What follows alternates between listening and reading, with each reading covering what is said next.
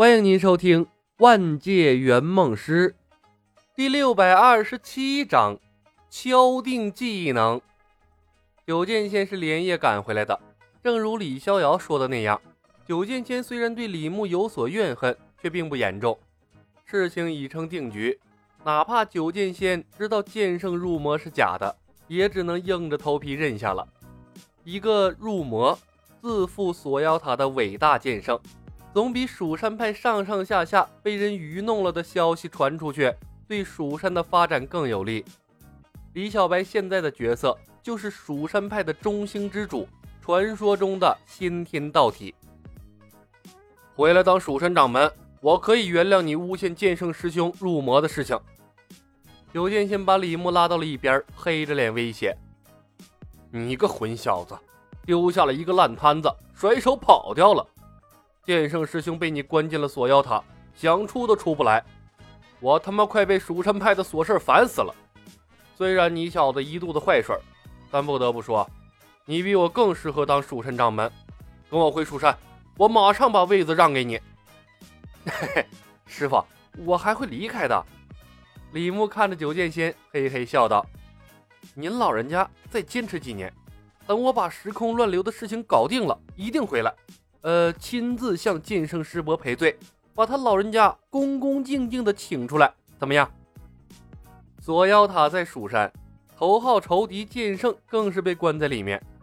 没有想到克制剑圣的方法之前，李牧上蜀山刺激那个入魔的老头干啥呀？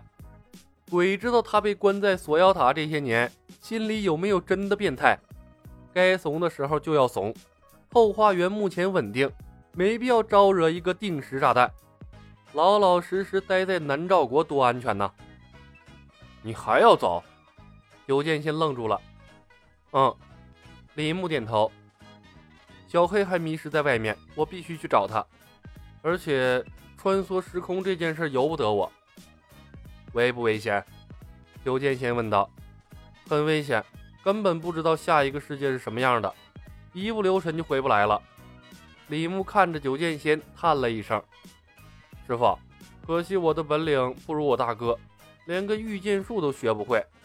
不然的话，去别的世界还能安全些。”九剑仙看着李牧，沉默了片刻，手指忽然点向他的眉心，随后一连串的咒语和行宫路线传进了李牧的脑海里。一会儿的功夫，九剑仙传功完毕。小白。你虽然是先天道体，但本身攻击力太弱。这是我花了一辈子的心血创造出来的九神咒，威力巨大，关键时刻用来保命。李牧愣住了，传说中只能用九次的九神咒，不到万不得已不要使用。九剑仙严肃地看着李牧，九神咒用一次消耗全部的灵力。可以给敌人造成八倍的伤害，功力越高，伤害越强。不过使用后呢，对身体伤害极大，所以除非遇到特别强大的敌人，不要使用。多谢师傅，李牧动容道：“不得不说，仙剑里真的全都是好人。如果其他世界的人都能像仙剑这样就好了，那还用他算计来算计去吗？”九神咒威力巨大，但伤身体，还需要用酒来配合。对李牧来说，其实挺鸡肋的。真到了他需要动用全部能力发动九神咒的时候，他早逃回圆梦公司了。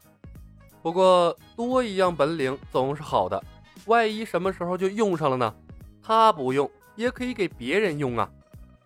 人面吊坠、情蛊、一线牵、莫失莫忘铃、批量的紫金丹。九神咒，九剑仙专门为他列的妖丹。超级高手李逍遥，次一级高手唐钰贴身陪练魏招，女娲后人负责用仙术恢复体力和灵力。李牧在仙剑世界的生活过得轻松惬意，他第一次体会到了后花园的好处。原来任务世界真的是公司给的福利。对比仙剑，再想想那些被他打烂的后花园。李牧的心头微微有些发酸，但转念一想，再给他一次机会，他估计还会那么做，老老实实的经营后花园，把首席圆梦师的位子丢了，更得不偿失。别回头，他培养出来的得力干将都被别人给征召走了。现在这样挺好，他的实力强大了，多烂的世界都是后花园。了不起，他用海量的资源，一个人拖着后花园玩起飞呀！在仙剑的世界停留了大概半个月的时间，李牧避开所有人，带着搜集到的所有宝贝，找了个僻静的地方，返回了圆梦公司。后花园虽好，但圆梦师才是他的主业。他的资质差，在后花园里修炼，总不如做任务的实力增长来得快。而且仙剑世界还有一颗炸弹呢，留在仙剑世界总感觉不太安全。更何况林月如动不动就用一副哀怨的眼神看着他，像是个惨遭抛弃的痴情怨女一样，让他着实有些受不了。索性就提前离开了，反正他的货也进全了。李牧离开的那一刻，闭关钻研剑界的李逍遥仰望天空。试图在星体中寻找到虫洞的拜月，轻轻拍着李一白哄孩子睡觉的赵灵儿，不约而同地看向了他离开的方向，齐齐叹了口气，表情各异。圆梦公司一如既往的安静，李牧坐在专属于他的工作台后面，心情格外踏实。再没有什么地方比这里更让他安心了。客户们各有各的生活。圆梦师在任务中挣扎奋斗，努力的向上拼搏，一片欣欣向荣的景象。虽然上次梦境的表现并不好，但一枚圆梦币换两个技能，无论从哪个方面来看都特别的划算。所以接任务之前，李牧一边修炼，一边在等待空闲的实习圆梦师。等待的过程中，他一遍又一遍地观看《大话西游》的电影。分析所有人的任务性格，并推演从什么地方切入更为合适。这是一个无厘头的电影世界，可能发生任何事情，他不得不谨慎一些。至于这一次携带的技能，他打算用“我是你野爹”还有“移形换位”两个主技能。